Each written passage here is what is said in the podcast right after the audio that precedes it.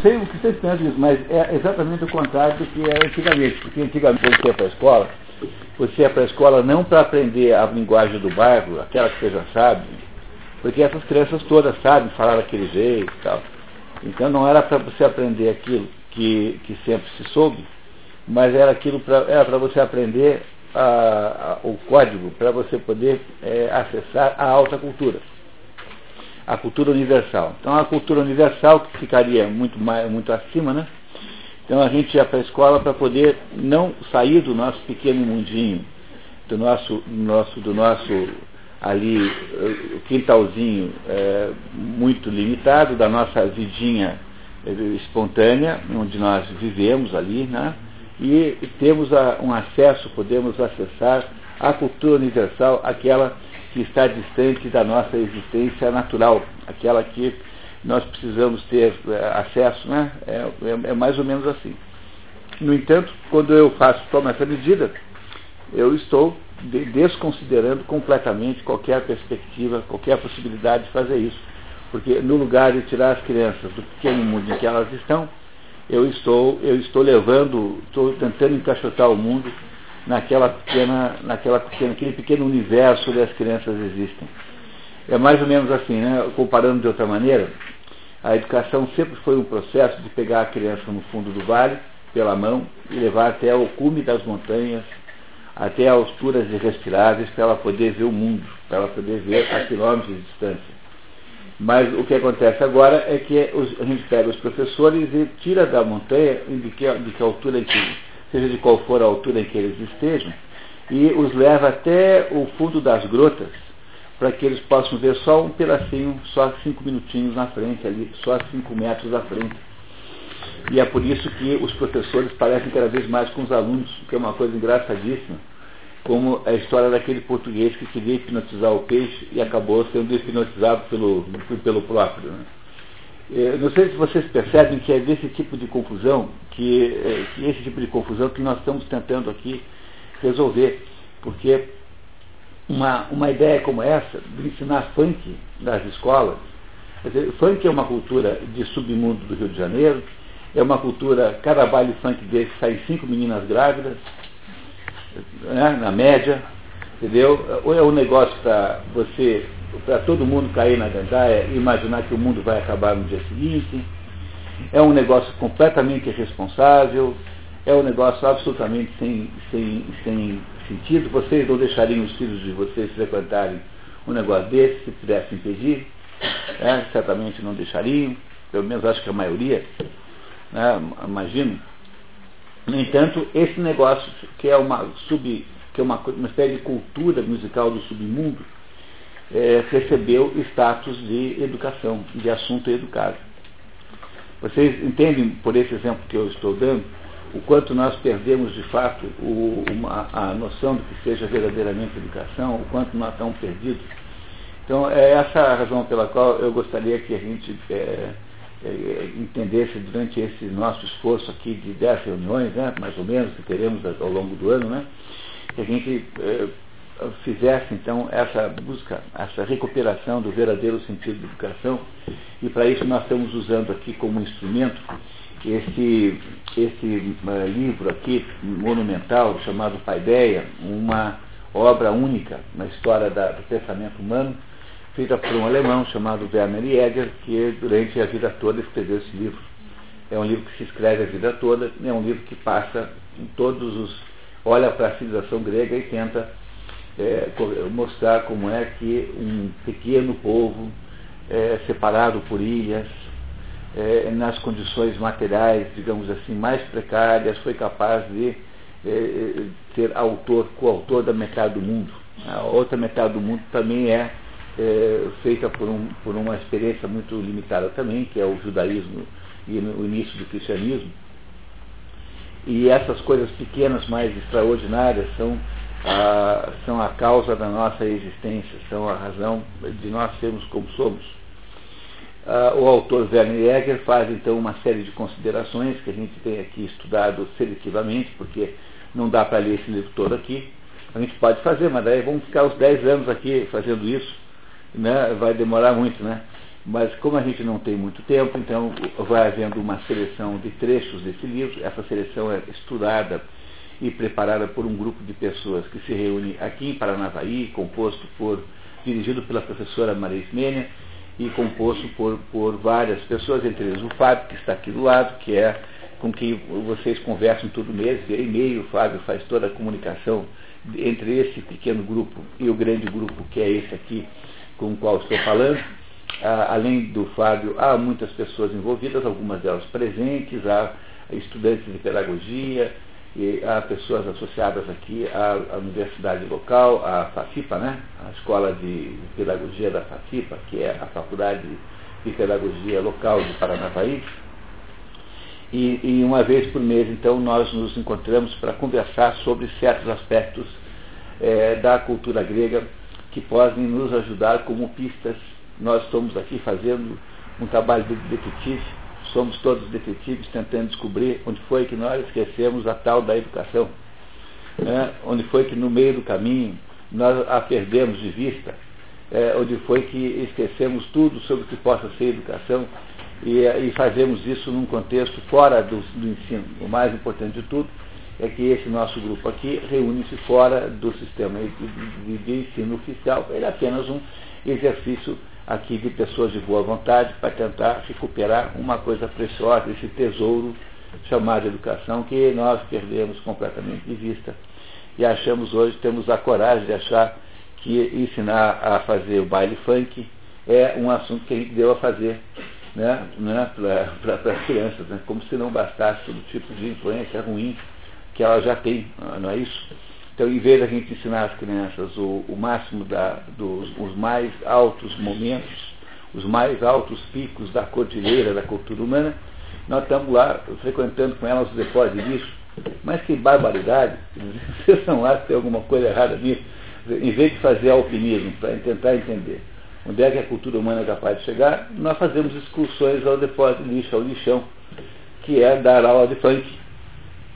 Não, dar aula de funk para alguém é fazer excursão o lixão, porque é uma coisa assim, mais ou menos equivalente, em termos né, de, de, de valor moral, é a mesma coisa, mais ou menos isso. E esse é o nosso esforço aqui. Aos poucos eu imagino que a gente vai entendendo cada vez melhor essa perspectiva que eu estou aqui no centro mas é preciso sempre que a gente tenha aquele acordo que nós firmamos aqui. Olá, bom dia. Né? E que nós tenhamos aquele acordo que nós firmamos aqui é de que é preciso que vocês sempre, dia, irmã, tá? que vocês sempre, que vocês sempre é, não deixem passar nada sem é, entender. Não, não se trata de concordar, trata-se apenas de entender tudo que está sendo dito aqui pelo Werner Eder.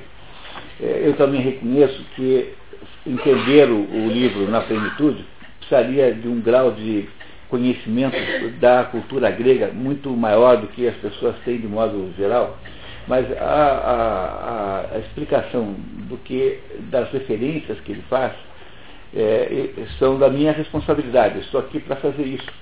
Então eu gostaria que vocês não se acanhassem, não se constrangessem de fazer as perguntas que vocês acharem importantes.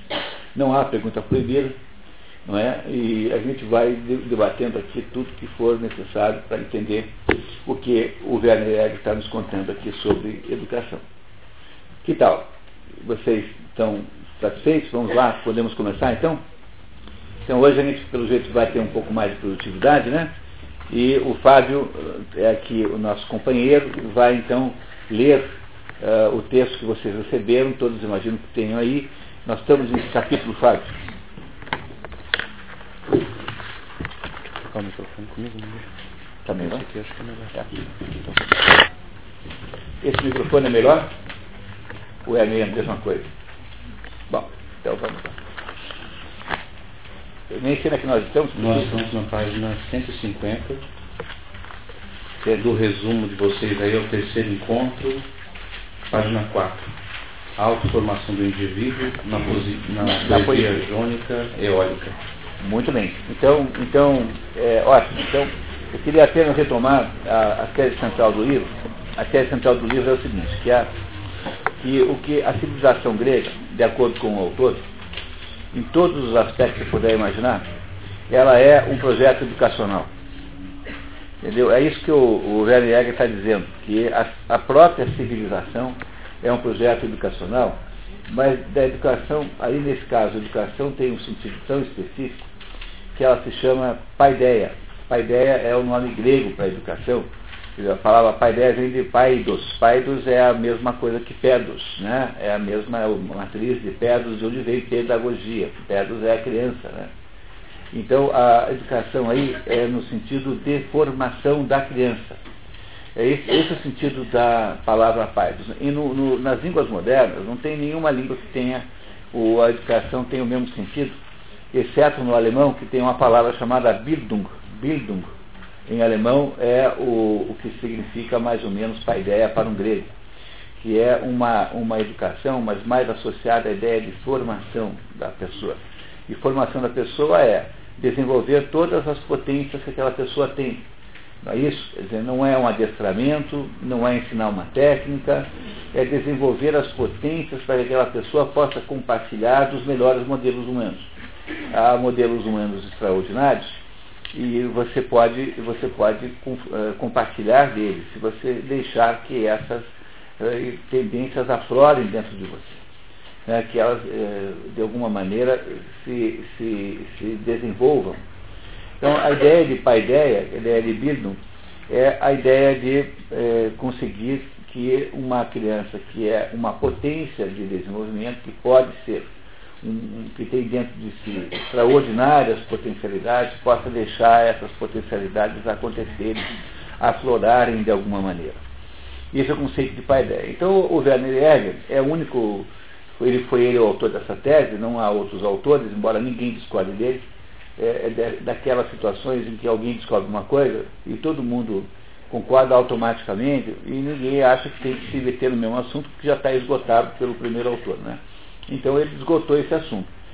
A civilização grega, isso que se chama de civilização grega, que esteve assim, digamos, no auge entre o ano, o ano 600 a.C esteve funcionando, né? Até o ano 300 antes de Cristo, mais ou menos.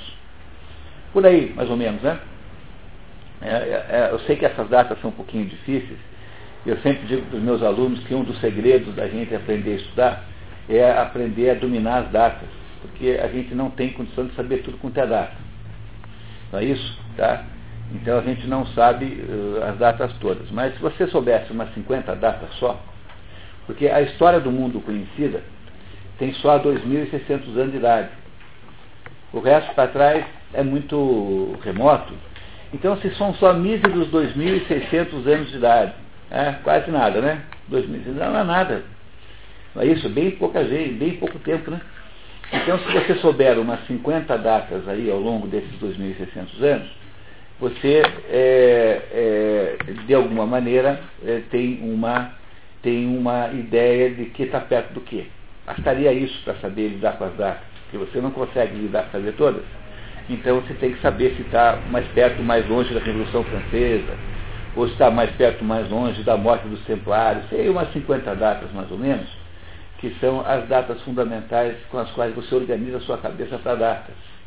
Então veja, a, o mundo assim que ao, ao, no ano 600 a.C., uma espécie de barreira histórica, atrás da qual não há muito, muito conhecimento sobre quase nada.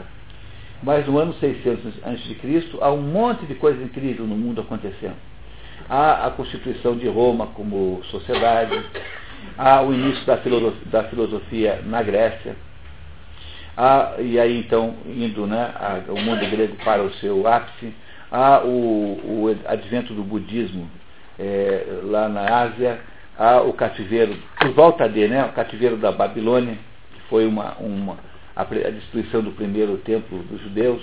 Então você vê, né, no ano 600 começa uma porção de coisas importantíssimas.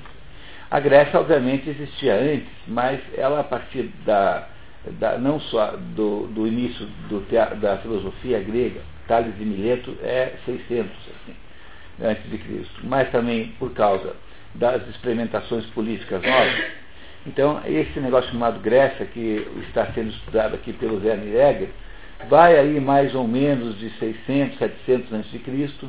até mais ou menos 300 a.C. Aristóteles morre em 322. Outra data fundamental para lembrar, 322 a.C., porque com Aristóteles mais ou menos morre a inteligência grega. E daí para frente a Grécia não tem mais importância, não há nenhuma outra data importante na Grécia depois de 322 a.C. Então, o, o, o tempo, digamos, em que a janela histórica, em que essas coisas todas aconteceram, é aí mais ou menos esses 300, 400 anos, entre 700 e 300, mais ou menos assim. Tá? Antes de Cristo, né? Tá? É claro que eles naquela época não contavam o tempo assim, né? Nós é que contamos agora, porque eles não tinham a menor ideia que ia aparecer Jesus Cristo. Né? Mas, então, nós é que contamos desse jeito. Eles contavam de outra, por outro critério qualquer, que hoje que nós apenas convertemos, né? convertemos tudo. Então, a, ao que aconteceu nessas ilhas ao longo desse, destes 400, 500 anos, aí mais ou menos, foi um, uma, uma experiência civilizatória notável, tão, tão notável, que ela formatou boa parte do que é a nossa vida moderna. Então a gente não sabe mais do nosso vocabulário, nós usamos expressões aristotélicas, nós, a própria ideia de silogismo, tá? que negócio de premissa maior, premissa menor e conclusão, é uma descoberta aristotélica. É, o modo como nós pensamos e agimos é de alguma maneira grego. Somos todos meio gregos, em última análise, e meio, meio, meio judeus e cristãos, né? meio, meio, meio cristãos, no fundo. Essas duas coisas moldam a nossa existência. Nós somos uma mistura dessas duas grandes é, influências culturais, falando apenas em termos culturais. E o nosso e o, e o nosso autor aqui, o Werner Jäger, faz então uma, uma análise passo a passo de cada um dos aspectos desta cultura grega, mostrando o quanto ela representava apenas, em última análise, um, uma aplicação educacional. Então, os poetas faziam poesia, faziam para quê? Para ensinar às crianças alguma coisa sobre o mundo. Os arquitetos faziam prédios, faziam, e os prédios eram feitos de um modo especial, eram feitos de um modo que repetisse, que representasse alguma coisa sobre, a, sobre o cosmos, sobre a estrutura do mundo, que o arquiteto gostaria que as crianças entendessem. As roupas eram feitas de algum certo modo, sim, mas esse modo não podia ser qualquer um, tinha que estar associado à estrutura do mundo. Isso que os gregos eh, fizeram ao longo desses 400 anos foi é, tentar transportar para o mundo da, do homem, ou seja, para a formação do homem, não é isso? O que eles haviam descoberto sobre uh, as realidades do cosmos. Cosmos é, vocês já sabem isso, né? É uma palavra para a ordem. Cosmos é o modo como as coisas estão organizadas. As coisas têm alguma organização. Todo mundo desconfia disso facilmente, né? Porque nunca ninguém viu chover para cima. É, como não chove para cima, de modo geral, ah, então é de se desconfiar que há alguma ordem aí associada na direção da chuva. E, e assim por diante.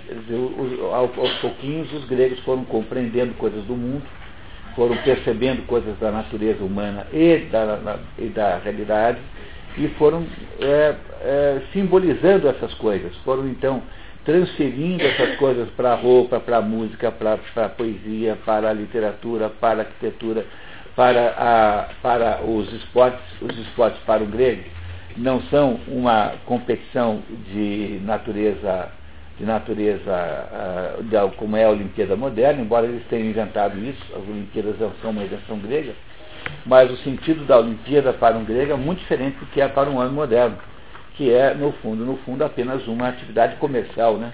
Mas o que, é uma Olimpíada? Tá? É um negócio que, que está inserido aí num negócio chamado indústria da, do esporte, alguma coisa parecida com isso. Né? Apesar de que os prêmios aparentemente são muito pobrinhos, né? O sujeito se esforça aquilo tudo para ganhar uma medalhinha toda. Não tem nenhuma caixa de uísque. né? Uma, né? Não é uma. Parece uma coisa. Parece uma coisa muito é, sem cabimento e sem sentido que tenha inventado um negócio desse. Mas, em todo caso, esse negócio de Olimpíada é apenas um esforço de natureza, tornou-se uma espécie de negócio. É uma espécie de negócio, business, para falar a palavra né, que se usa por aí. É isso que é a Olimpíada. Para um grego nunca foi assim. A Olimpíada é uma maneira de o ser humano eh, vencer os seus limites para se tornar mais parecido com os deuses. É, é portanto, um exercício de, eh, de, de, levar a condição humana para o seu limite superior. Tentar é, transformar-se um pouquinho num ser super-humano, apenas para mostrar que nós temos admiração e respeito pela nossa origem divina.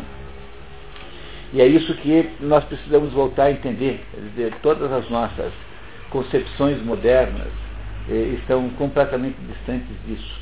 Essa recuperação desse conceito de educação como formação é a, a, trilha para a redescoberta do tesouro da educação, a trilha que nós estamos aqui tentando encontrar né, na nossa expedição aqui é, em busca desse tesouro perdido chamado educação. Perdemos e agora temos que reencontrar de qualquer jeito.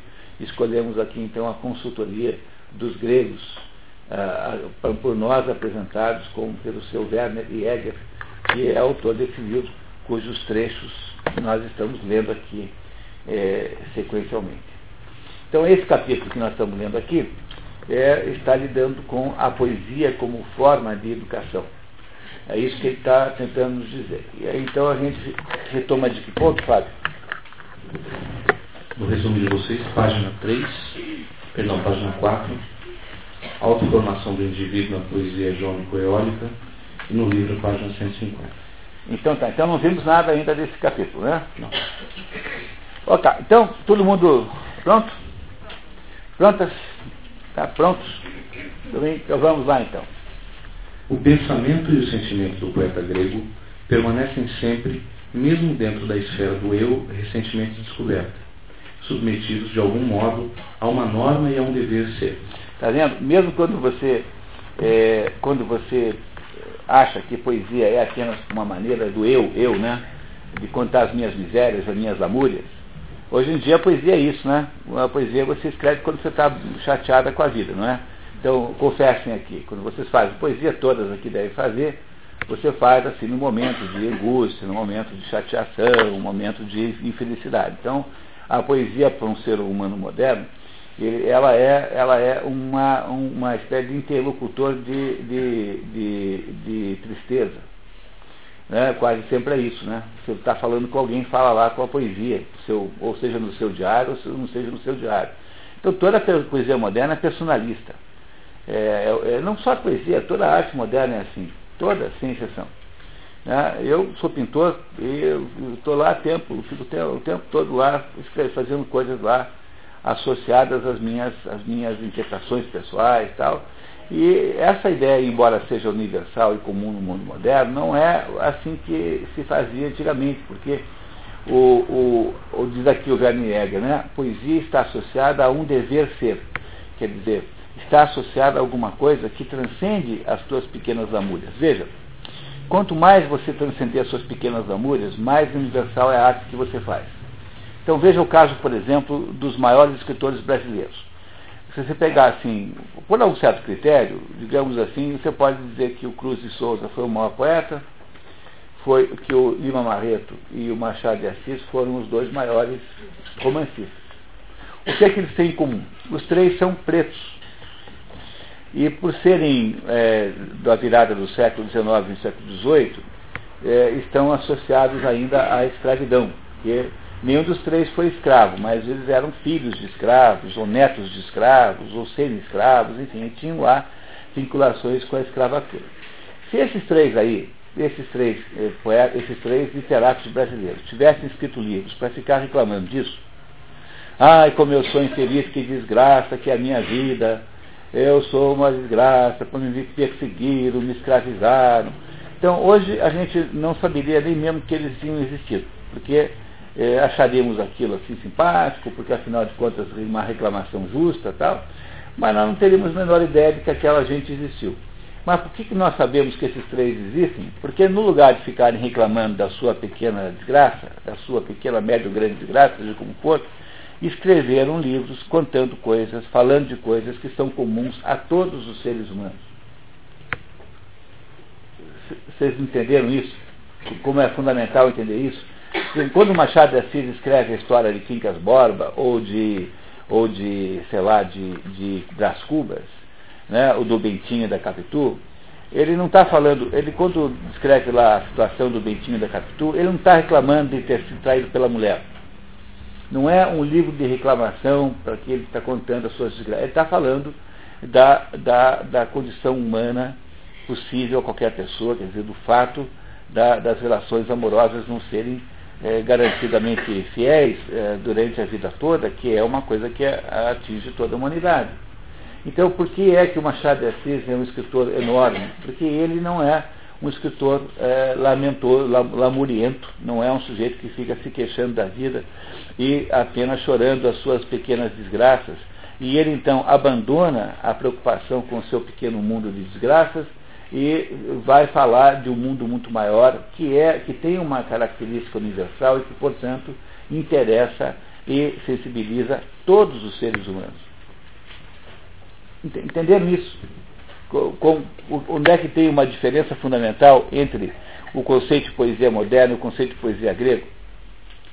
Então, essa coisa do, do poeta é, é, que chora as suas mágoas tal, é, não que isso não tenha alguma beleza, tem, até tem uma certa graça tal, mas fica uma coisa muito pessoal, individual, e aí a gente não consegue transformar isso num processo verdadeiramente é, transferível para os outros essa universalidade da condição humana é necessária para que a arte tenha valor para os outros.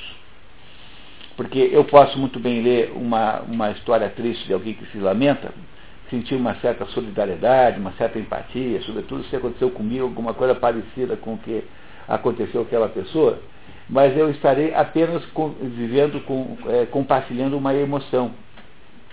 Entenderam? Aquela emoção eu compartilho. E, e é, é a mesma coisa que quando você ouve uma música comovente, uma música romântica, tal, todo mundo ouve aquilo e se compartilha. Mas aquela música, porque ela só permitiu que você pudesse compartilhar um pouco de emoção, ela não é verdadeiramente cultura humana no sentido grande da palavra, porque uma emoção eu não consigo ensinar a ninguém. O Aristóteles dizia que as emoções não são conhecimento, a vida sensitiva, qualquer espécie de sensação, tudo aquilo que vem das sensações não são igual a conhecimento.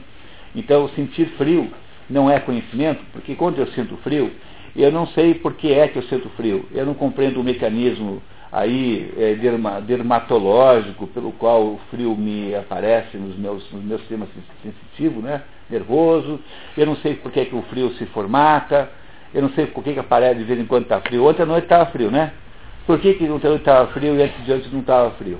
O fato de que eu sinto frio não me diz absolutamente nada sobre a origem do frio, a estrutura do frio, a me, a, o mecanismo do frio e o metabolismo do frio no meu corpo. Portanto, sentir frio, sentir calor, sentir raiva, sentir amor, sentir prazer, sentir nojo, sentir qualquer coisa, não tem, não tem absolutamente nada a ver com conhecimento verdadeiro. Tem apenas que ver com a vida sensorial de cada pessoa. Então, quando você ouve uma música e se emociona, esse fato de você se emocionar com essa música e outras pessoas também se emocionarem, este fato não é um fato educacional. Vocês estão entendendo o que eu estou dizendo para vocês? É uma coisa bem importante isso. Quer dizer, não é, não é educacional, porque, porque educacional só seria se ele tivesse, fizesse algum componente de conhecimento. E quando então eu faço uma poesia não para permitir que você sinta uma emoção, mas para permitir que você perceba e aprenda algum pedaço fundamental do, da vida humana, do mundo, que você compreenda alguma coisa sobre você mesmo, esse fato é educacional. Essa poesia de que ele está falando aqui é, é essa poesia aqui que os gregos faziam. Não que não houvesse lá na Grécia gente que fizesse poesia sentimental. É, é claro que havia também, mas isso não era considerado é, a grande arte da cultura grega. Era apenas uma, era um, alguma coisa que existia, mas não estava, digamos, no coração do, do, do, do mundo é, poético grego, que é o que ele está aqui nos explicando. Pessoal, isso que eu falei para vocês é bem importante, vocês entenderam isso mesmo? Vocês não estão deixando de perguntar apenas por assim, constrangimento e timidez, estão? Não. Pois não, ah, essa, essa universalidade que a gente pode pegar, por exemplo, em, em obras, em óperas ou áreas ou peças de música clássica, um Bach, um Beethoven, alguns autores que vão ser perenes, vão permanecer, diferente daquilo, é, alguém pode lembrar do que foi o, o hit em 1984, a música mais tocada no rádio em 1984? Elas não tinham nem nascido aqui em 84, ninguém tinha nascido aqui ainda, Flávio. Tá? Então, é, a comparação é mais ou menos isso? É, bom, é, é porque, veja só, a música é sempre um pouco difícil de, de fazer a comparação certa. o Flávio fez um comentário muito importante agora, que é porque música, o problema da música é o seguinte, música é sensação pura. Porque o, o que, que, é, na verdade, um, um, um, você tem as obras de arte, ela tem três, três suportes existenciais, tem três meios pelas quais você, você, você toma conhecimento delas. O primeiro meio é pela palavra escrita. Pela palavra escrita, que é aquilo que se chama genericamente de literatura. Esse é o meio mais eficaz de todos, porque o meio da literatura é sempre um meio, é como é, a diferença entre você tomar uma pílula e tomar a mesma substância direto na veia. Né? A literatura é tomar na veia direto, é muito mais eficaz, porque não tem que passar pelo sistema digestivo, vai direto ao ponto. Né? Então a literatura é mais ou menos isso, é a injeção na veia direto. Então você quer conversar com alguém sobre algum assunto, você vai direto na palavra escrita. Mas há dois, dois outros suportes, que não a palavra escrita, que é o suporte do tempo e o suporte do espaço. Então, a artes que são do tempo e a arte que são do espaço. Quais são as artes do tempo? São as artes sequenciais. Quais são elas, basicamente? São fundamentalmente a música e a poesia. Porque a poesia é, já é um pouco mista. Tem um pouco de palavra escrita, mas também tem um aspecto musical na poesia. Os gregos diziam que poesia é igual a música. Então a poesia tem também, historicamente, um aspecto musical, ela tem uma, uma, uma sequência harmônica. Então a arte do tempo mais importante de todas é a música. E a arte, do, a arte mais importante do espaço é as, são as artes plásticas. A escultura, que é um tipo de arte plástica, e a arquitetura. Então essas as três artes ditas do espaço. Por quê? Porque as artes do espaço são perceptíveis seu, tota, na sua totalidade automaticamente. Quando você olha um quadro, você vê uma cena. Você não vê os pedacinhos um por um. Pode ser até que você veja, mas você não percebe que vê assim. Se você vê lá um quadro, tem lá uma cena campestre. Você não vê lá, ó, oh, estou vendo só o boi. Ah, agora estou vendo só um pato nadando ali. Agora, opa, estou vendo uma corruíra voando lá no canto lá. Está vendo? Não, ah, estou vendo. Não, você vê uma cena campestre.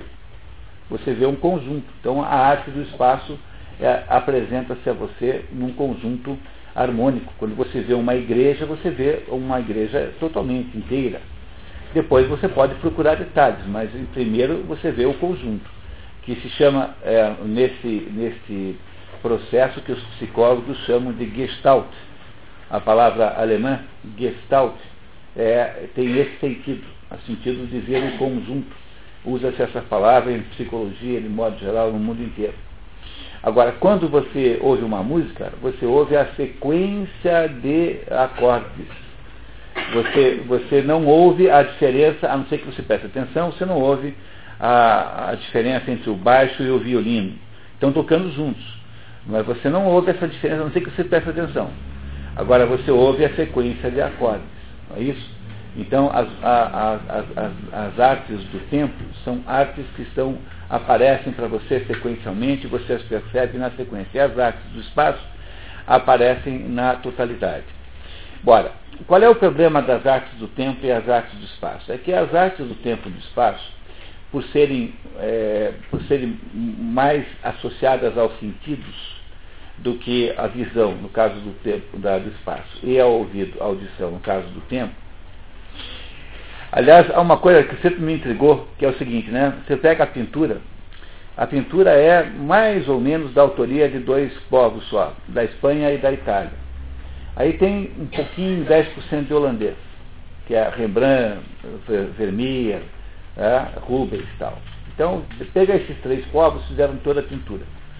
Aí você pega a música. A música é mais ou menos da autoria dos povos alemães. Então você pega aí essa sequência de autores, quer ver, pega Bach, Handel, é, que são barrocos, depois pega no período clássico Mozart e Haydn, depois pega na, no, na transição Beethoven, depois no romântico pega Brahms, Bruckner, pega é, Wagner, você tem 90% da música. 90% da música erudita foi escrita por uns alemães, sejam austríacos, sejam, enfim, o que for. Liszt era de origem alemã, também, embora fosse nascido na Hungria. Não é isso? Então você tem determinadas predominâncias, certos controles de alguns povos sobre alguns tipos, gêneros de arte. E eu, eu tenho uma desconfiança que isso possa ter com, a ver com as religiões serem diferentes, porque os alemães que são, digamos, majoritariamente protestantes, têm uma igreja sem, sem uma igreja nua, né? sem, sem imagens. Então precisam ir lá tocar órgão para fazer a expressão da religiosidade. Enquanto que a, a cultura espanhola e italiana é extremamente visual. Né? É extremamente visual, cheia de ícones, estátuas, imagens, enfim. Então, aí você expressa a religiosidade pelo processo visual e não pelo processo auditivo.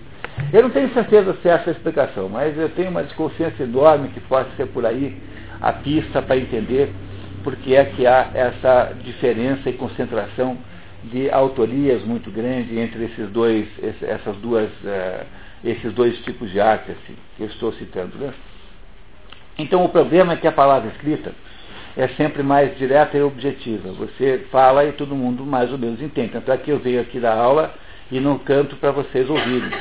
Então, eu, eu não, vocês não estão me ouvindo cantar aqui para dizer a mesma coisa e nem pintar quadros aqui eh, tentando interpretar o que eu quero dizer, porque seriam maneiras muito mais difíceis de comunicar com vocês. Não seriam? E, sobretudo, no, se fosse cantoria, seria assim, perto do insuportável. Garantidamente seria perto do insuportável. Então, então não dá para. Por que, que a palavra escrita, a palavra é melhor instrumento? Porque eu consigo, pela, pela, pela organização das palavras, tentar encontrar as formas mais precisas de dizer uma ideia para vocês. Aí, se vocês levantarem a mão e dizer, olha, não entendi o que, que eu vou fazer, eu vou procurar um outro conjunto de palavras, eu vou reorganizar a ideia numa outra formatação para saber se eu consigo ter mais sucesso da segunda vez. Não é assim que faz?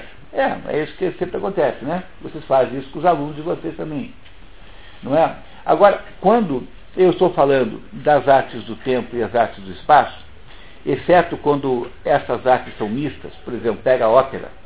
Ópera é um negócio que mistura tudo, porque tem, tem uma história, tem, tem música, tem cenografia, tem balé, tem, tem, então ela é mistura de teatro com dança, com, com, com, com literatura e com música. A ópera é o, digamos, o gênero musical mais uh, amplo que há mais completo que há. Então, quando é assim, é mais fácil. Mas quando é música pura, digamos, música orquestrada, a Quinta Sinfonia é de Beethoven.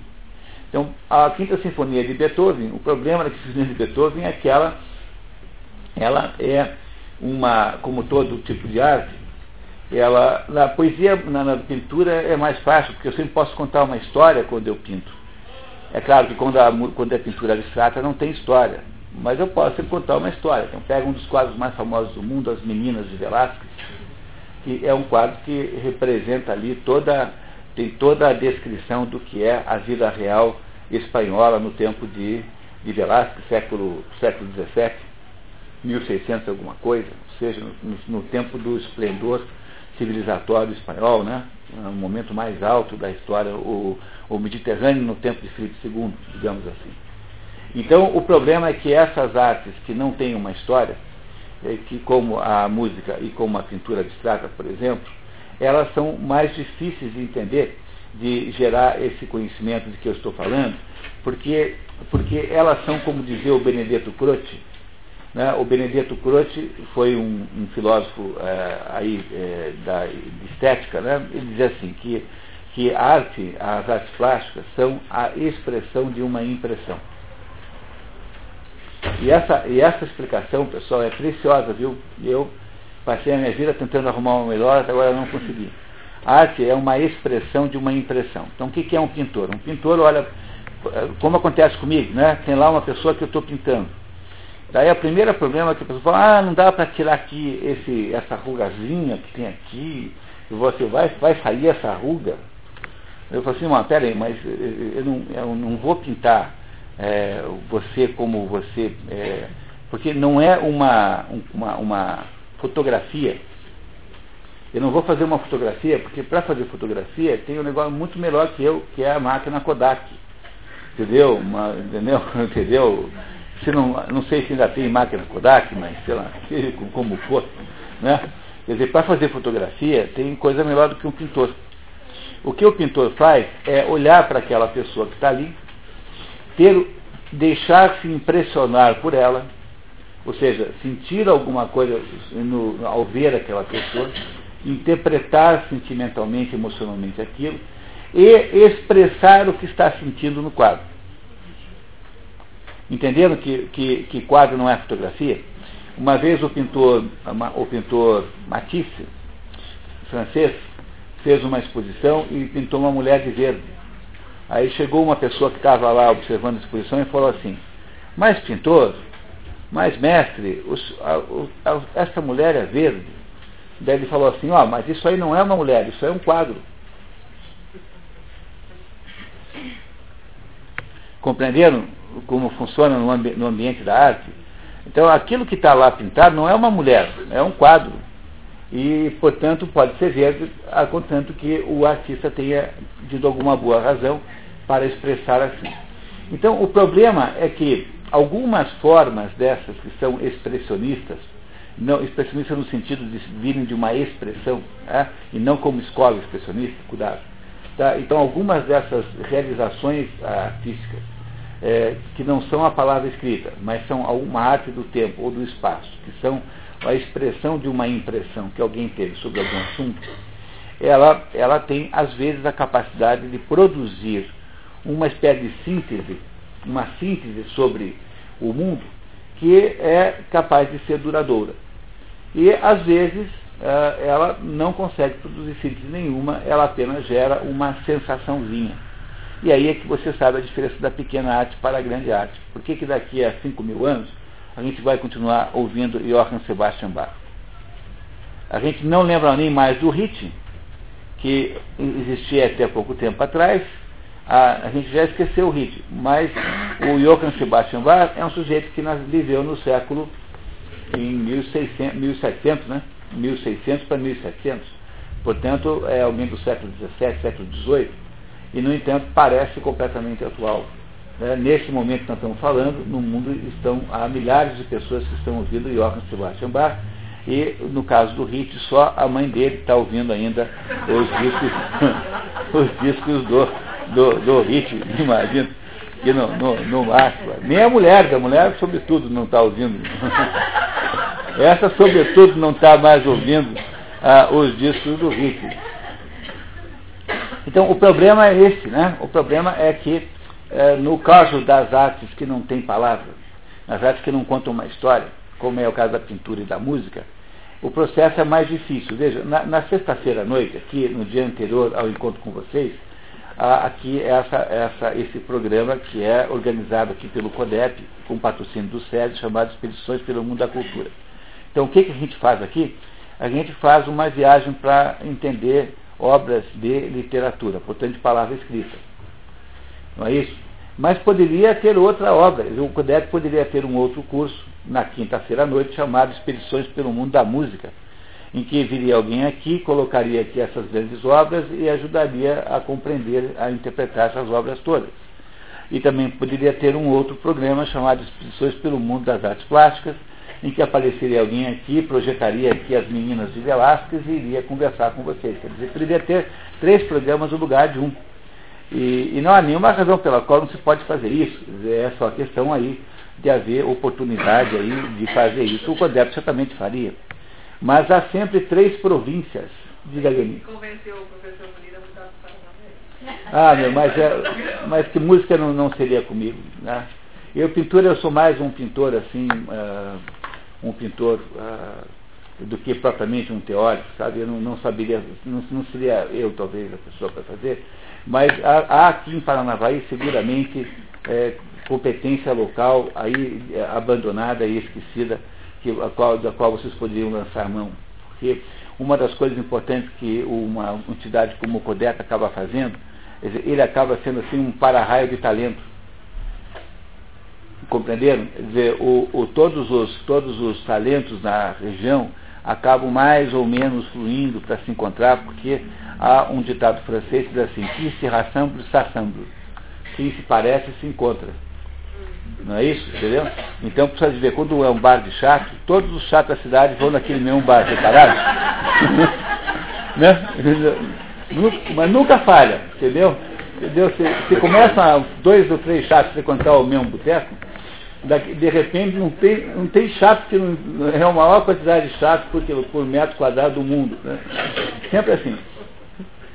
Então, é, parece que o que vai acontecendo ao longo dessa experiência que o CODEP é, é uma experiência de articulação comunitária, isso que é o CODEP, né? ele articula comunitariamente. Ele vai sendo capaz de atrair é, pessoas talentosas para si próprio, na medida em que ele continuar, por exemplo, fazendo atividades educacionais, que é o assunto que a professora Maria Ismênia coordena dentro do CODEP, né? ele vai aos pouquinhos sendo capaz de atrair o melhor da, do, do, do, as melhores pessoas de educação da região de Paranavaí acabam confluindo e acabam convergindo para as atividades que ele vai organizando. Mas vocês compreendem isso, então, que é mais fácil de saber, uh, de sim fazer essa distinção quando a palavra escrita está presente, porque quando ela não está presente, é uma certa abstração que é, é preciso, então, de alguma outra técnica para poder descobrir. Mas aqui no nosso esforço, eh, nós não temos nem, nada contra essas outras coisas, né? Mas eh, no nosso esforço aqui, nós vamos, nós estamos olhando aqui para aquilo que o Werner Egger traz, né? E, e, então ele vai nos ajudar agora a compreender isso um pouquinho melhor no âmbito da poesia. Poesia é uma mistura do quê? De palavra escrita com arte do tempo. Porque a poesia é musical. Tanto é que o primeiro fluxo para ler poesia é que poesia a gente lê em voz alta, saboreando as palavras. Poesia não se lê é, em voz baixa. Não se lê silenciosamente. Poesia tem que ser saboreado, né? Tem que ser saboreado, tem que ser lido sentindo o sabor das palavras. Nunca mais escrito que uma vez fui ler uma poesia em latim e havia lá uma, uma poesia de Ovídio que ele descrevia a água batendo numa, numa, num rochedo e a, e, e a água fazia assim, fluctus e era, a gente ouvia o mar quando ele, ele, ele falava da água batendo no rochedo, a gente ouvia o mar. É dizer, poesia é música para os gregos. Né? É claro que no mundo moderno tem um monte de gente que acha que não e faz uma porção de coisas esquisitas só para tentar é, é, contrapor a essa tese. O Bruno Tolentino, que foi um dos maiores poetas brasileiros, morreu agora há um ano mais ou menos, dizia que aquelas coisas do Haroldo de Campos, etc., não são poesia, são palavras cruzadas. Apenas a título de implicando. Né? Tinha uma certa razão. Eu admito que o velho Brutonentino tinha alguma razão nisso. Que tal? Vamos lá então, pessoal? Temos alguma dúvida ainda? Muito bem. Então, olha, façam por favor, hein, pessoal. Qualquer dúvida, perguntem. Sejam homens. Tá? Muito bem. Então vamos lá. Explicaremos isso com maior detalhe e rigor. Longamente impregnados daquela ideia, não nos é fácil conceber com clareza e precisão o que Aquíloco e outros poetas da sua espécie entenderam por individualidade. Não é, por certo, o sentimento cristão e moderno do eu, da alma individual, côncia do seu íntimo e próprio valor. Para os gregos, o eu está em íntima e viva conexão com a totalidade do mundo circundante com a natureza e com a sociedade humana, nunca separado e solitário. É, só cuidado aqui não fazer uma interpretação de que é o eu aqui, é eu sou um pitafilgo, eu sou não sei o quê, entendeu? Entendeu? Isso não é essa bobice de, de, de ecologismo e tal, entendeu? Não é, é dizer, o eu aqui a ideia de que o homem, de alguma maneira, pertence ao ciclo cósmico, né? Ele tá, e isso pode ter consequências trágicas também, porque tudo que existe na natureza, de alguma maneira, sofre e morre. Então, eh, pode também significar um processo de, uma, uma espécie de, de símbolo da tragédia da existência humana, afinal, não é, a gente sempre vai perdendo a luta, né? Eu sempre acho que quem não acredita nisso é muito fácil Acho que não é o caso da maioria de vocês, mas para quem já tem uma é só olhar sua fotografia 20 anos antes, para ver como a gente vai mais ou menos perdendo a, a, a, a briga, né? Sempre, né? Então isso é também é, entender-se uh, dentro do ciclo da natureza, ver-se né, como também sendo parte da natureza, que também nós somos, né? Mas não somos só isso. Né? Quem tinha razão era Platão, que dizia que nós somos intermediários entre os animais e os anjos. Então nós temos um pé em cada mundo, não esquecer jamais isso. Se a gente esquece isso, a gente eh, aí sim perde completamente o rumo da vida. Não pode esquecer de modo nenhum essa dualidade, essa ambiguidade, essa tensão fundamental da vida humana. A vida humana é caracterizada, se vocês puderem vir ver o Gênesis aqui, daqui a 20 dias, no, na sexta-feira anterior ao nosso reunião aqui, vocês vão entender o que eu estou dizendo com precisão, vamos pegar o Gênesis e vamos interpretar linha por linha, pra, até mesmo para você uh, chegar à conclusão de que aquelas aparentes contradições que tem no Gênesis não são contradições, porque né, começa assim, né? Deus faz a luz. Mas o, o sol só nasce no terceiro dia. Não parece contraditório? Pois a Eva não é a primeira mulher, antes de haver Eva, é, existia lá uma outra mulher, está lá escrito na Bíblia, não sou eu que estou dizendo, tá? e essa outra mulher é, é uma mulher mítica, depois a gente vai entender melhor no próximo encontro, mas os judeus, os cabalistas chamam de Lilith, que é, aliás, a padroeira das feministas, que seria a mulher que não teria se deixado submeter ao poder do homem. Acho tão engraçado isso, nenhuma se deixa submeter ao poder do homem. E acham que é só a Lilith. Não tem, né, acho absolutamente sem cabimento esse argumento.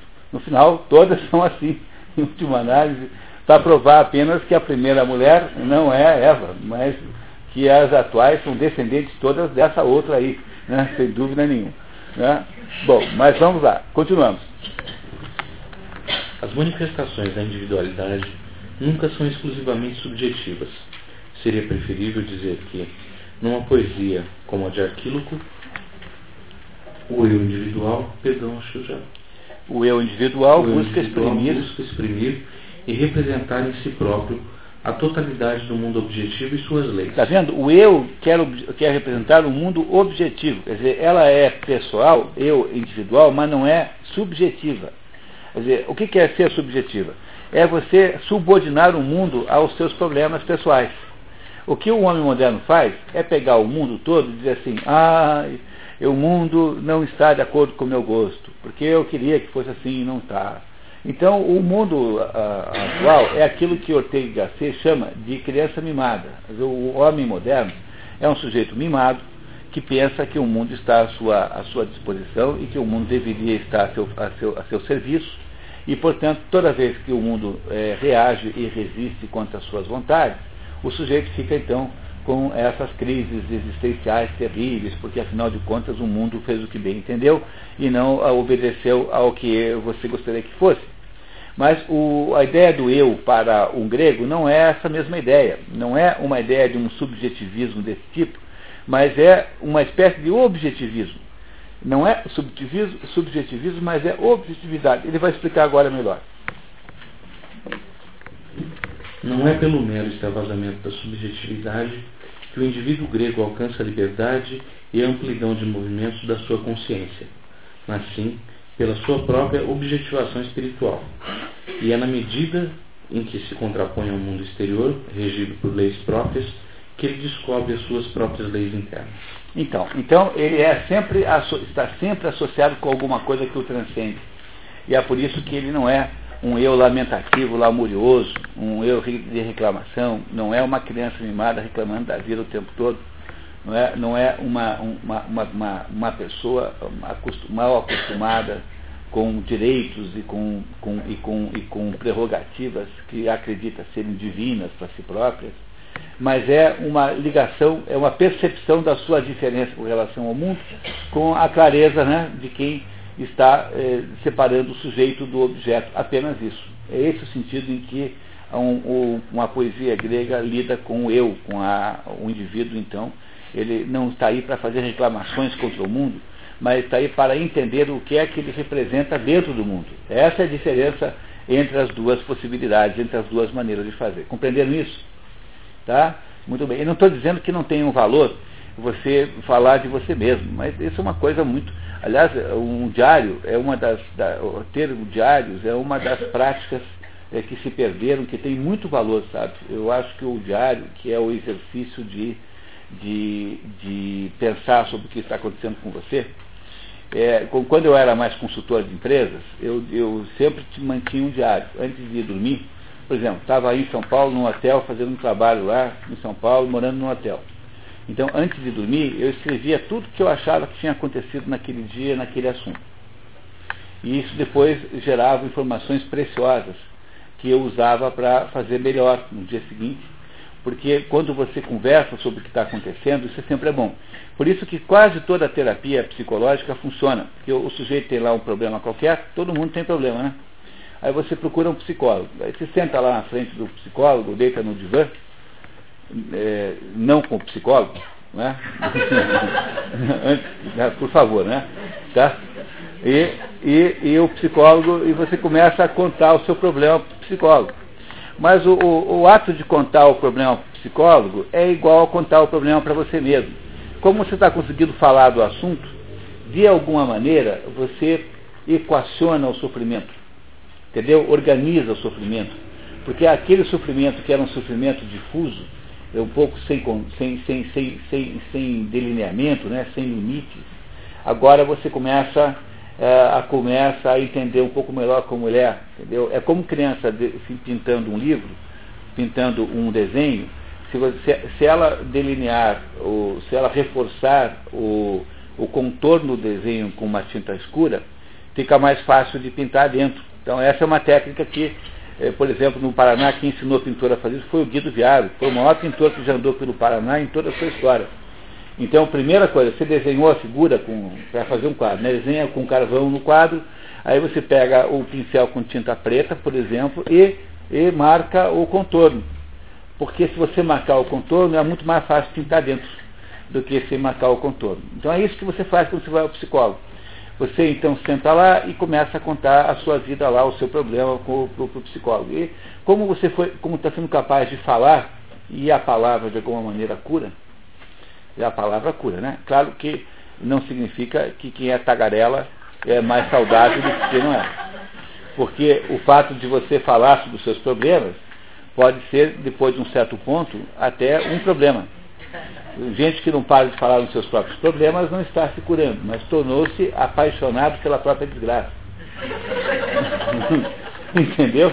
Então é por isso que não é uma boa ideia é, tagarelar a vida o dia inteiro, chegar para o motorista do o cobrador do ônibus e chegar assim, olha, você sabe que meu marido, briguei com meu marido hoje? Porque o meu marido fez isso, aquilo, o, cobrador de ônibus vai achar estranho é, você contar para ele de manhã esse episódio e tal. Entendeu? Não é para ficar tagarelando o dia inteiro sobre os seus problemas. Mas, ao mesmo tempo, quem não fala nada sobre os seus problemas tem o defeito oposto, que é a incapacidade de equacionar o sofrimento. Porque o sofrimento psicológico tem que ser, de alguma maneira, organizado para poder ser solucionado. Como com qualquer psicólogo, seja qual for a técnica que ele use, você, você irá contar os seus problemas de alguma maneira, então as terapias todas funcionam nas primeiras cinco, seis vezes. Porque o que funcionou não foi o psicólogo, foi você mesmo que fez dar certo. Esse é mais ou menos o princípio da confissão também. A confissão católica tem esse sentido também. Quer dizer, na medida em que você conta o que você fez, de alguma maneira você toma consciência verdadeira da sua própria vida. Também tem esse fator curativo, portanto. A confissão católica é uma espécie de terapia. Não é isso? Tirando os seus aspectos espirituais, está vendo? Quer dizer, sem considerar os aspectos espirituais, uh, que são os aspectos espirituais de perdão, de redenção, às vezes só sob o ponto de vista psicológico já funciona. Porque funciona mais ou menos como é uh, a, a, tal da confissão para o psicólogo. Apesar de que para o padre não se dá eh, nenhuma informação precisa, como por exemplo nomes, endereços, telefones, coisas assim, não. Tá? Tem-se que dar apenas uma ideia aproximada na natureza do pecado, mas é, não é para você contar para Deus detalhes da sua vida íntima. Nunca faça isso, primeiro porque Deus já sabe todos, e segundo, porque vai que ele acredita. Já pensou? Estamos tudo roubados. Entendeu? Nunca confesse para Deus, eh, assim, com muito entusiasmo, seus pecados, que vai que o homem acredita. A pessoa não faça isso de jeito nenhum. Tá? Continuamos, pessoal. Página 159. Essa, essa indicação de paz é para mim aqui, tá? Que eu estou lendo o livro no original, tá? O que dissemos da sua relação com Homero confirma-se nestes poemas reveladores da concepção do mundo de Arquílogo. Exorta os amigos a resistirem viril e pacientemente ao infortúnio e aconselha a oferecê-lo todo aos deuses. Tudo que o homem tem lhe é dado por Tiche e Moira. Tá, então vamos, vamos olhar para isso aqui, tá? Cuidado aqui, né? Muito bem. Muitas vezes. Só, só um minutinho. É que na verdade eu estou aqui um pouco perdido aqui. Uh, exorta os amigos a resistirem. Então, o que dissemos da sua relação com o homem confirma-se nesses poemas reveladores da concepção do mundo de Arquíloco. Então, ele está falando do Arquíloco ainda, né? Exorta os amigos a resistirem o viril e pacientemente aos infortúnios e aconselha a oferecer tudo, todo aos deuses. Tudo que o homem tem lhe é dado por Tique e Moira. Tá? Temos uma explicação do que é Tique e Moira aqui embaixo? Não. Não, não temos. Então, o que é Tique? Tique é, para um grego, a, Tique e Moira. Moira é o, o que os, os. Moira é uma palavra, na verdade, é, latina, que é a palavra é, que, que, que, se refere às parcas. Ou melhor, desculpe, moira é a palavra grega que para os latinos significa parcas. E o que, que é a moira? Moira são as deusas que conduzem o nosso destino. São três parcas, que são três mulheres. Cloto, ah, peraí, como é o nome das três? Eh, já vou lembrar, tá? Essa, Laqueses, Láqueses, Cloto, e a terceira agora eu não lembro, já vou lembrar que é, tem, é, no inferno e quando alguém nasce, ela, uma fia, uma fia, um, tem uma, uma, uma, uma roca e ela fia a vida de cada pessoa. A segunda enrola aquele fio para dar uma ideia de quanta duração terá aquela vida. E a terceira, que, que é a mais cruel de todas, corta com uma tesoura para encerrar a nossa vida. Esse é o conceito de, de, esse é o conceito de Moira. Quer dizer, o Moira é o conceito do destino incontrolável, é, do qual você não, ao qual você não tem acesso, porque a quantidade de vida que alguém possa ter depende de fatores que essa pessoa não controla. Quer dizer, você pode tentar se comportar bem, olhar para os, para os lados quando atravessa a rua, não comer excessivas porcarias, enfim, todo mundo pode ter, é, fazer aí prevenção da própria saúde, né? Mulheres sabem melhor do que homens isso. Uma vez eu fiz um, uma consultoria no laboratório análises clínicas e a proporção de exames clínicos entre homens e mulheres é dois terços dos exames são feitos para mulheres e um terço só para homens. Então as mulheres têm muito mais preocupação com a saúde. Né? No entanto, é, seja como for, seja qual for a duração da nossa vida, a nossa vida um dia irá acabar. Um dia a nossa vida acaba e a nossa vida é, está sempre, é sempre precária. E, é, portanto, é, nós não temos meio de impedir que forças que nós não controlemos definamos a quantidade da nossa existência. Toda criança chega numa certa idade tem um medo enorme da morte, na, sobretudo da morte do pai e da mãe. Não sei se vocês repararam nisso, eles ficam apavorados com a, com a perspectiva da morte deve ser aí uma idade aí de 4, 5 anos, 3, 4, 5 anos, quando eles descobrem a existência da morte e ficam apavorados. Eu tenho uma filha que quando teve essa mesma crise, a solução que eu encontrei para o problema foi ir com ela até um cemitério e ir de túmulo em túmulo calculando quanto tempo tinha durado cada pessoa. Porque como no túmulo tem lá as datas de nascimento e morte, né? Então a gente, a gente olha para aquelas, para aquelas, uh, para aquelas datas e calcula. E aí eu dizia assim, ó filha, essa aqui, essa pessoa viveu 92 anos. E essa pessoa aqui viveu 12 dias. Essa aqui viveu 35 anos, essa aqui viveu 28 anos, essa aqui viveu 92, essa viveu 75. Então, o que a gente tem que entender é que cada um vive uma quantidade de tempo diferente conforme critérios que nem sempre a gente consegue definir, porque No fundo, você não controla o que as moiras calcularam para você. As moiras é que estabelecem essa circunstância da sua vida com a qual você não, sobre a qual você não tem controle. Aí vale só aquela poesia do Fernando Pessoa, maravilhosa. O Fernando Pessoa tem uma poesia que diz assim, no, sob a lápide do meu túmulo haverá duas datas, a do meu nascimento e da minha morte. No meio, todos os dias são meus. E esse é o sentido de tique. Entenderam? Entenderam o que é tique, Moira? É isso que, isso que eu acabei de dizer para vocês, expresso maravilhosamente bem pela poesia do Fernando Pessoa. Vocês compreendem que um poeta é capaz de dizer uma coisa que o Werner Jäger precisaria de 10 páginas para explicar, ele consegue dizer a mesma coisa em duas linhas. Então, como é que ele explicou a mesma coisa do que é Tique Moira? É assim, no, na, sob a lápide do meu túmulo haverá duas datas, a do meu nascimento e da minha morte. No meio, todos os dias são meus. Não é, não é uma maravilha isso? Então, temos aí a, a, a moira e a tique. Temos as duas coisas aí ao mesmo tempo. Isso é vida humana. A vida humana é o quê? É você fazer o melhor que você pode dentro de limites que você mesmo não estabelece. É fazer o, ter uma vida, a vida humana é sempre uma vida heróica. A melhor vida humana é sempre a vida heróica. É dizer, é fazer o máximo que você pode, mesmo estando submetido a forças tão grandes, tão poderosas, tão maiores que você, que você nem mesmo consegue entender como é que elas funcionam. É esse ou a vida humana em última análise. É uma espécie de ato de heroísmo. E aí quando nós nos parecemos com os deuses, é por isso que fomos postos aqui, para nos parecermos um pouquinho com os deuses, para sermos um pouquinho heróicos porque é desse heroísmozinho aí que nós teremos, né, seremos recompensados aí pelo olhar de Deus. É, é, muito pouquinho perante o que Deus é capaz de fazer, mas para nossa pequenez é uma coisa extraordinária. Tá certo, pessoal? Tá claro isso? Então tá. Faltou eu ainda lembrar da última parte, né? Cloto, Láquis Vou comer o nome da outra parte. Oh, meu Deus.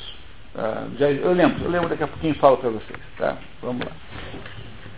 Muitas vezes, a divindade eleva subitamente o homem, esmagado pelo infortúnio, ou atira de escantilhão o que está firmemente em pé.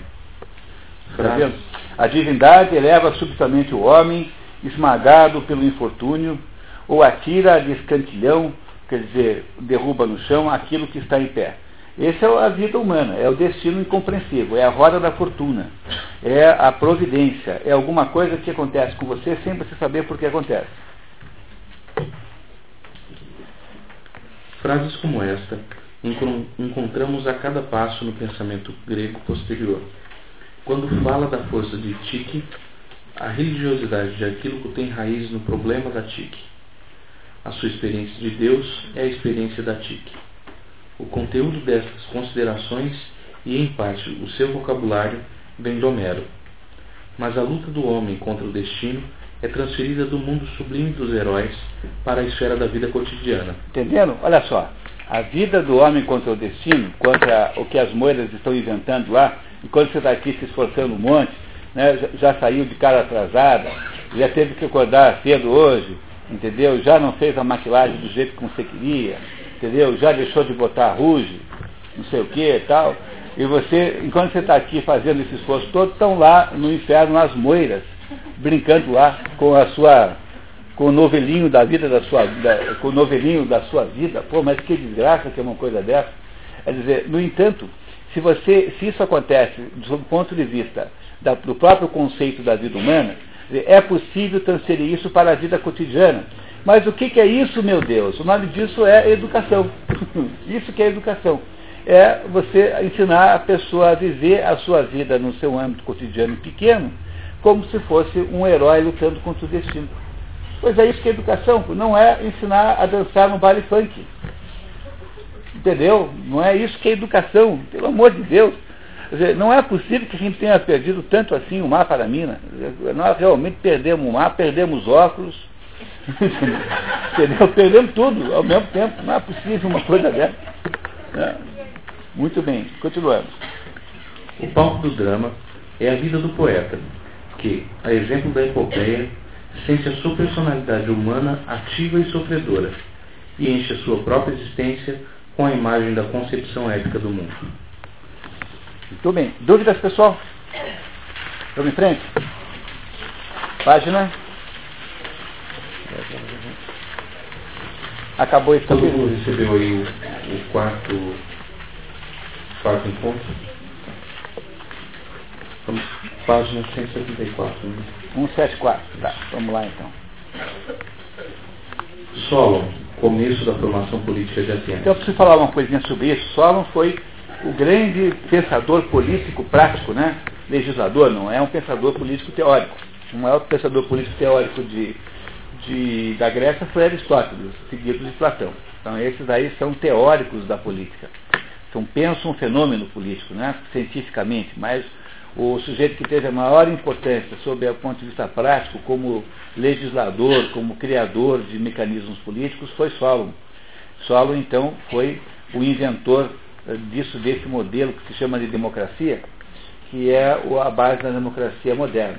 Com tanto cuidado que a democracia grega não era é uma democracia como no mundo moderno, porque para os gregos só é, havia democracia entre os cidadãos. Os cidadãos eram apenas os, os, os gregos, os habitantes da cidade, da polis, que não eram escravos e, e, nem servos, né? portanto que tinham autonomia política. Então ele sempre foi, de alguma maneira, uma democracia meio de elite, né? não é isso? Então, mas o Solon é o sujeito que e, e desenvolve esse negócio, que pensa pela primeira vez nesse negócio e vai dando uma formatação política diferente para a polis. Aqui no caso, cuidado, tá? Estamos falando de Atenas, porque, como vocês sabem, a, a que nós chamamos de Grécia é uma ficção, é um, apenas um modo de dizer, porque cada cidade, cada polis, cada cidade-estado, cada ilhazinha daquelas tinha lá um jeito específico de ser, e nem todos tinham o mesmo, mesmo jeito de, de fazer política. Tanto é que Aristóteles, para escrever o livro Política, ele analisa 144 constituições, é, sendo que essas análises desapareceram, exceto uma, que foi descoberta só no século XIX, chamada a Constituição de Atenas. As outras todas, embora não tenha sido ele que tenha feito, né, ele pediu para os alunos fazerem, mas ele considerou 144 constituições diferentes para chegar às conclusões do livro A Política. E, então, cada lugar desses tinha um jeito diferente de ser. Então, aqui, estamos falando agora de Sol, estamos falando de Atenas, tá? Que é a, a mais importante cidade-estado da Grécia, que é onde vicejou a filosofia, o teatro, enfim. Isso que nós chamamos de cultura grega veio sobretudo de Atenas, embora ele tenha já falado de Esparta, tenha falado de outros lugares, mas Atenas é o coração do assunto do que nós estamos falando aqui. É a cidade-estado mais importante de todas. Compreenderam isso, né? Mas então tá, continuamos, por favor. A cultura ática foi a primeira a equilibrar as duas forças, o impulso criador do indivíduo e a energia unificadora da comunidade estatal. É, Ática é Atenas, tá? Tá bom? Cultura ática é Atenas. Apesar da afinidade com os jônios, a quem a Ática tanto deve sob o ponto de vista espiritual e político, compreende-se claramente esta diferença fundamental entre o movimento centrífugo da liberdade dos jônios e a força centrípeta e construtiva dos áticos. Assim, se explica que no campo da educação e da formação, as estruturas decisivas dos gregos se têm desenvolvido em solo ático. Quer dizer, Atenas, tá? Os monumentos clássicos da cultura política grega, de Solon até Platão, Tucídides e Demóstenes, são, na sua totalidade, criação dos filhos da Ática. É, Solon é esse legislador. O Platão é o filósofo grego, foi aluno de Sócrates e professor de Aristóteles. Mas já muito depois, né? Muito depois. Sócrates, Platão morre em. Essa data não lembro, mas, mas Platão aí é, é alguma coisa como 30 anos mais velho que Aristóteles, mais ou menos isso. 20 e poucos anos mais velho que Aristóteles. Tucídides é um, um, historiador que escreveu um livro famosíssimo chamado A Guerra do Peloponeso, que é a descrição da guerra que houve lá entre Atenas e Esparta, ou melhor, entre um grupo de cidades lideradas por Atenas contra um grupo de cidades lideradas por Esparta. E Demóstenes é o sujeito contemporâneo de, de Aristóteles, que era um orador público, quer dizer, era um político que ficava na, na praça reclamando que os atenienses não estavam prestando atenção à ameaça que estava vindo da, da Macedônia, de Filipe II. Então esse Demóstenes era um discursador para que os atenienses se precavessem contra a periculosidade do Império Macedônio. E depois a história deu toda a razão, né? Porque Filipe II é, conquistou Atenas e subjugou a Grécia, em seguida o seu filho Alexandre o Magno, que foi aluno de, de Aristóteles, é, fez o Império Macedônio. Não é isso? Então o, o, o Demóstenes ficou famoso porque dizia-se que para que ele era gago e para fazer discurso ficava muito estranho, né? Ficava esquisito. Então ele ficava na beira do mar é, fazendo um discurso com a boca cheia de pedregulhos, como metodologia, como terapia para aprender a falar direito, para então tinha que falar para poder vencer o barulho do mar e com os pedregulhos na boca até aprender a falar. Isso deve ser, deve ser obviamente, é, folclore, né? Mas o Demóstenes passou a vida inteira fazendo então denúncias contra o perigo iminente da uh, invasão da Grécia pelos macedônios. Né? Os macedônios são gregos imigrados lá para a Turquia, onde hoje é a Turquia, onde, aliás, Aristóteles é macedônio, sob todo ponto de vista rigoroso, é macedônio. E os, esses, esses Alexandre e tal não são um povo diferente do grego, só que tinha feito lá uma colônia, lá, lá na, na na costa da Ásia, né? Ásia Menor, hoje Turquia, e, e que esse Demóstenes aqui de, de, tinha medo. Né? Essa é a história de Demóstenes. Pois não? Jônios. Jônios é.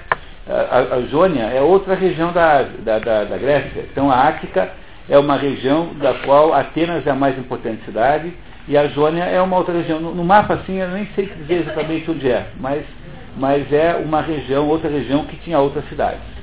Tá? Então há, é um, são apenas referências geográficas a aquele conjunto de ilhas ali. A Jônia e a África são lugares diferentes. Tá? Continuamos, pessoal. Só poderiam surgir onde um poderoso sentido das exigências da vida comunitária subordinasse todas as outras formas da vida espiritual e, não obstante, pudesse vinculá-las à própria intimidade. Quer dizer, vincular a vida pessoal e uh, secreta de cada pessoa. É? Então ele vai explicar, bom, não vai porque a gente vai pular agora aqui esse pedaço, né? E vai para, para o próximo 178. item, 178. Né? Também Solon fundamenta a sua crença política na força de Dick, cuja imagem descreve com visível coloração isiótica. Então vamos entender o que é isso aqui. O que é Dick? Dick é é, um conceito grego de justiça. Dik é justiça. Mas não é justiça no sentido aí do fórum, é justiça no sentido cósmico. Tá? Então é como se o cosmos todo fosse organizado por um princípio de justiça. Então quando a gente pensa que é injustiçado na vida, essa, essa, essa nossa impressão de injustiça seria uma negação da existência da Dik, né? Porque se você olha para o mundo e diz assim, pô, nesse mundo só tem injustiça, então você, você pensa assim, não, mas não pode ser constituído por justiça esse mundo. Um cristão, é, eles não são cristãos aqui, mas um cristão acha que o mundo é constituído pelo princípio da justiça. Porque Deus faz o mundo, o melhor dos mundos, como diz Leibniz. Né? Por que, que esse mundo é esse e não é outro qualquer? Né? Por que, que o mundo é assim e não é outro?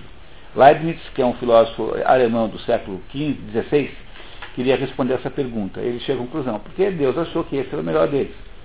Então, para Deus, eh, sob o ponto de cristão, esse mundo tem que ter algum cabimento, senão ele não teria sido feito.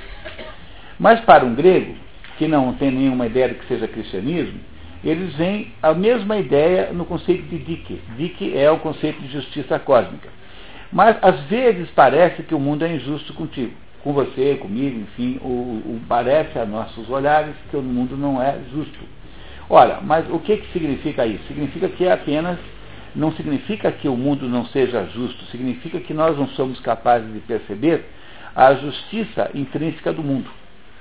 Por que, que não somos capazes de entender? Porque a nossa visibilidade do mundo é uma visibilidade muito baixa, muito pequena, porque nós estamos inseridos num mundo que é ah, muito curto, muito rápido, estamos inseridos numa vida de 70 anos, 70 e poucos anos, 80, enfim, imagine, vai até 90, já mais raramente além de 100. Então estamos inseridos num, numa, num pedaço da, da história do cosmos muito pequenininho e nós não somos capazes de entender os mistérios que estão por lá de lá. Portanto, é bom que vocês logo entendam o seguinte, que existem dois tipos de, de, de uh, há dois tipos de mistérios. Quando você olha para o mundo, o mundo é cheio de mistérios.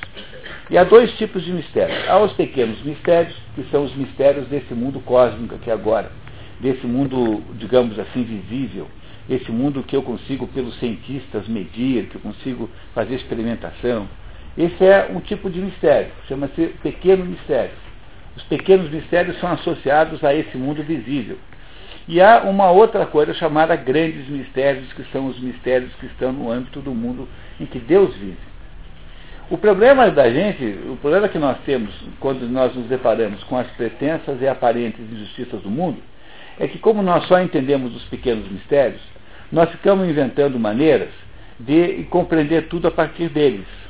Então começam aquelas coisas esquisitas do tipo assim, ah, aqui se faz, aqui se paga. Como é que você pode saber disso? Desde quando você tem capacidade de saber isso?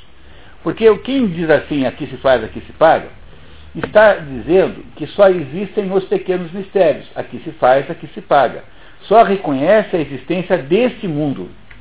Porque, como não há nenhum outro mundo, onde é que você iria pagar os seus pecados? Apenas nesse aqui.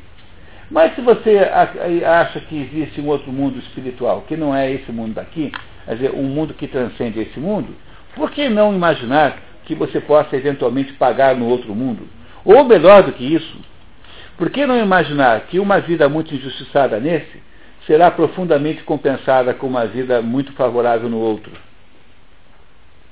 Não é assim? Aí você vê a absurdidade que é alguém afirmar aqui se faz, aqui se paga. Porque você teria que fazer a, a, a afirmação contrária. Você teria que dizer assim, aqui se faz bem e se ganha bem então. Quer dizer, quando a gente, quando a gente pensa assim, então vira todo mundo é, gigolô do próprio sucesso, né? Quer dizer, todo mundo que é bonzinho vai ser rico, vai ter saúde, vai andar de Rolls Royce, vai casar com a Gisele Bündchen, não sei o quê, entendeu? Enquanto que os que são malvados vão casar com a Aracide Almeida, vão, entendeu? Sei lá, entendeu? Com o, as mulheres vão casar lá com o, com o Costinha.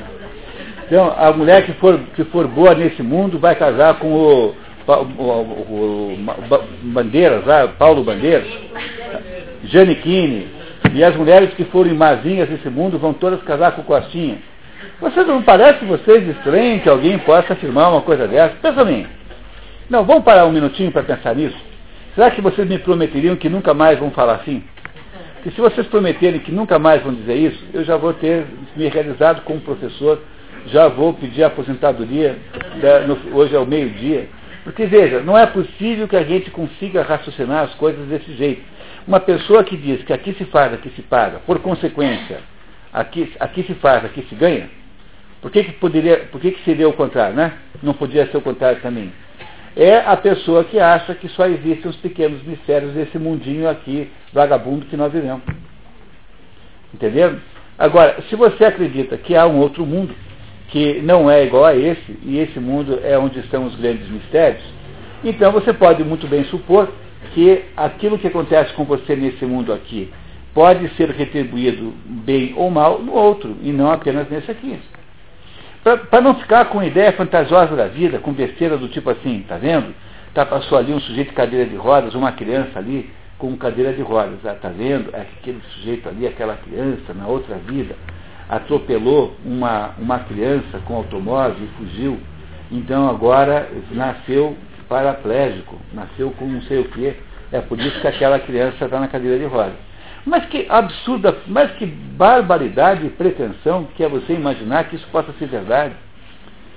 Mas como é que. Como, não dá para a gente pressupor que possa existir um outro mundo? Porque, veja, todas, todos os, todas as desgraças humanas, todas as misérias humanas, não são nada perto de uma vida eterna, por exemplo, metida pelo cristianismo. Então, será que não dá para a gente imaginar que esse pequeno mundo aqui em que nós vivemos possa ser muito pequeno e insignificante com relação ao outro, não, não tem um sentido você imaginar uma coisa dessa, mas quando você desconhece a existência do outro mundo, aí você fica prisioneiro de uma armadilhazinha que você mesmo criou, de achar que tudo que acontece com você tem alguma coisa a ver com essa porcaria desse mundo aqui, pô, mas, mas tenha dó, tenha paciência. Não dá para raciocinar assim. É muito pequeno isso, é muito precário, é, é absolutamente absurdo, não tem cabimento nenhum. Entenderam isso? Então, o que os gregos dizem, que é uma chamada dik, dik é justiça cósmica. A justiça cósmica é alguma coisa que transcende esse mundo daqui. Quer dizer, é como se, no fundo, no fundo, tudo estivesse ordenado por princípios de justiça completamente certos e claros.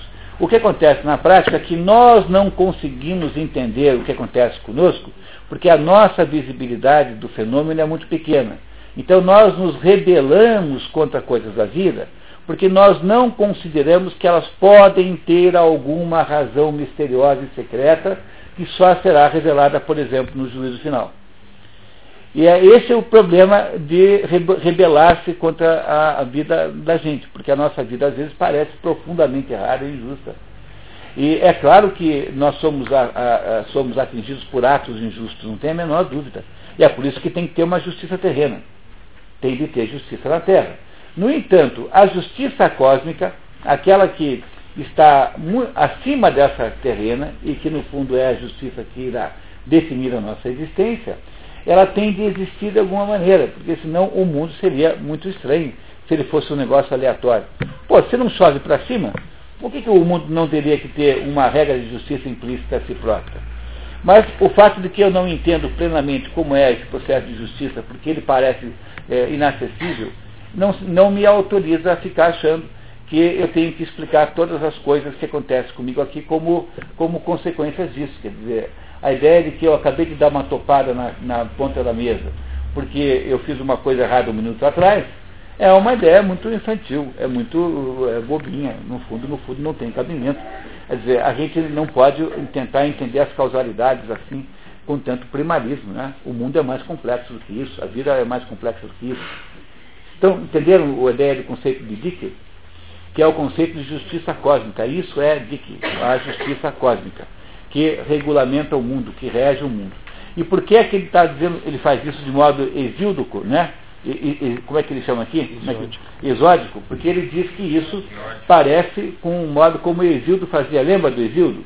Exildo é aquele sujeito que escreveu duas obras, uma chamada Teogonia, a outra chamada a, a, aos trabalhos e, e, os, e os dias em que, eh, nesse livro Trabalho dos Dias, ele manda uma carta para o irmão dele, que tinha, que tinha feito lá um, uma tapeação na, na herança, e diz assim, olha, meu irmão, eu, eu, você me roubou, eu não, não vou fazer nada, mas eu queria só que você compreendesse que você está, é, fez uma coisa injusta, quer dizer, você está é, agindo com, na, na, direção contrária às leis do cosmos. Quer dizer, o Exildo é o primeiro, de acordo com o Werner Jäger, que defende a ideia da justiça como sendo um princípio é, sobre o qual nós deveríamos conduzir a nossa vida.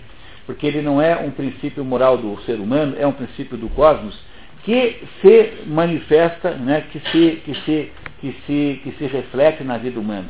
Então, o que o Isildo diz é que viver a vida com um princípio de justiça é viver a vida em harmonia com o cosmos, que é nada mais nada menos do que o princípio de educação do, do, do grego. Né? O que é você ser educado? Aprender como funciona o cosmos para orientar a sua vida de acordo com isso. Né? e não é aprender a dançar funk. Não é isso? Você tem uma dúvida? Tá? Pois não.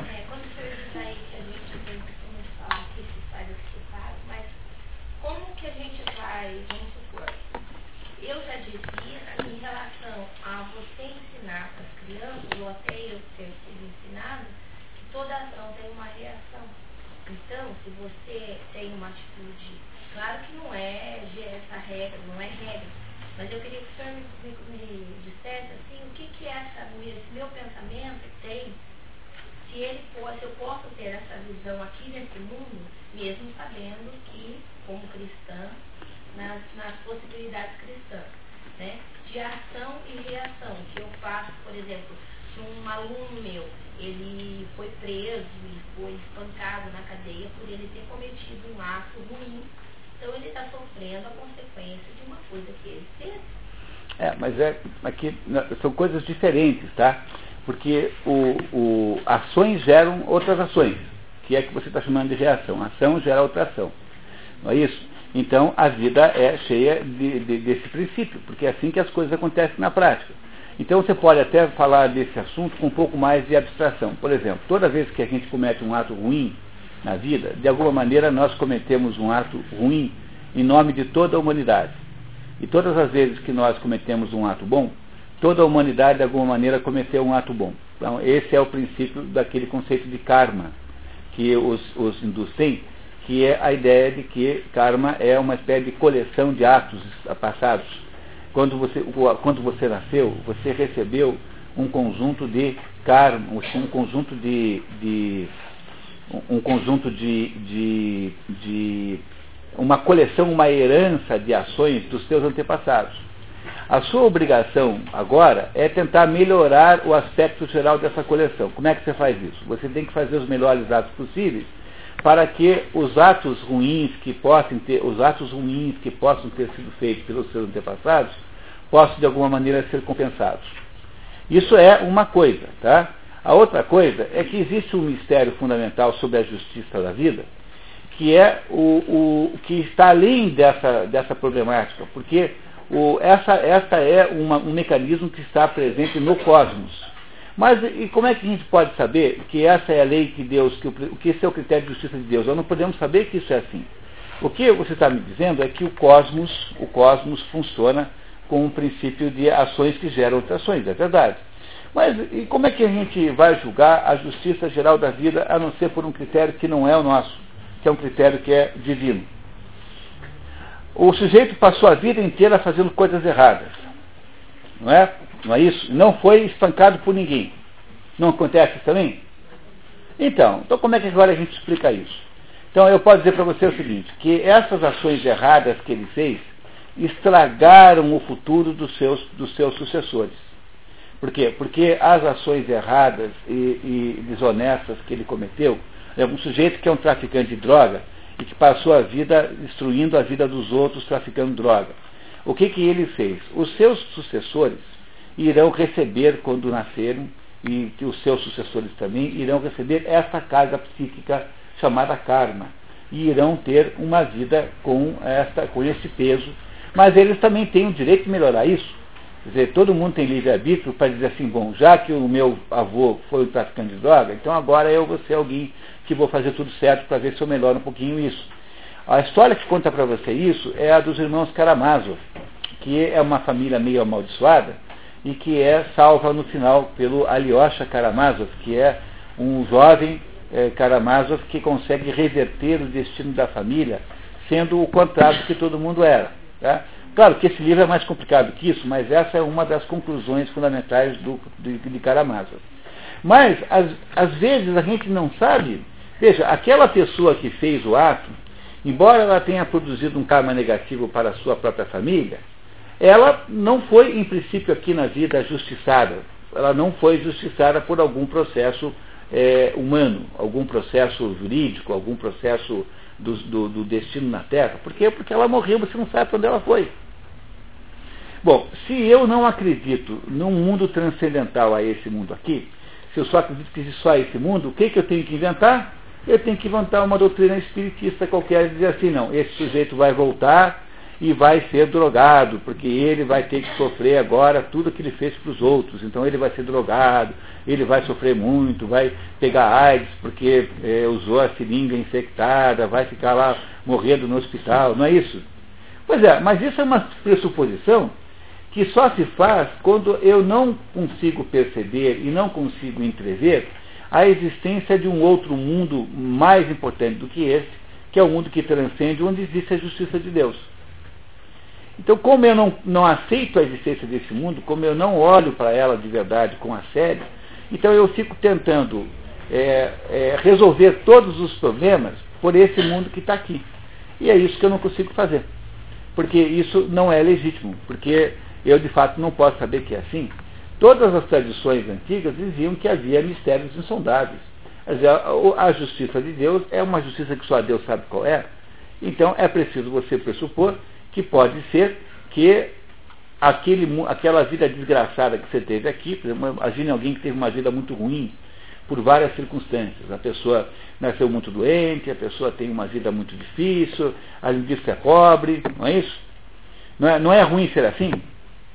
Eu já descobri na minha vida que é muito melhor ser rico com saúde do que pobre doente. Parece bom, Fábio? Não? Vejo que essa é uma afirmação de profundidade extraordinária. Não é? é muito melhor ser rico com saúde do que pobre doente. Né? Não é?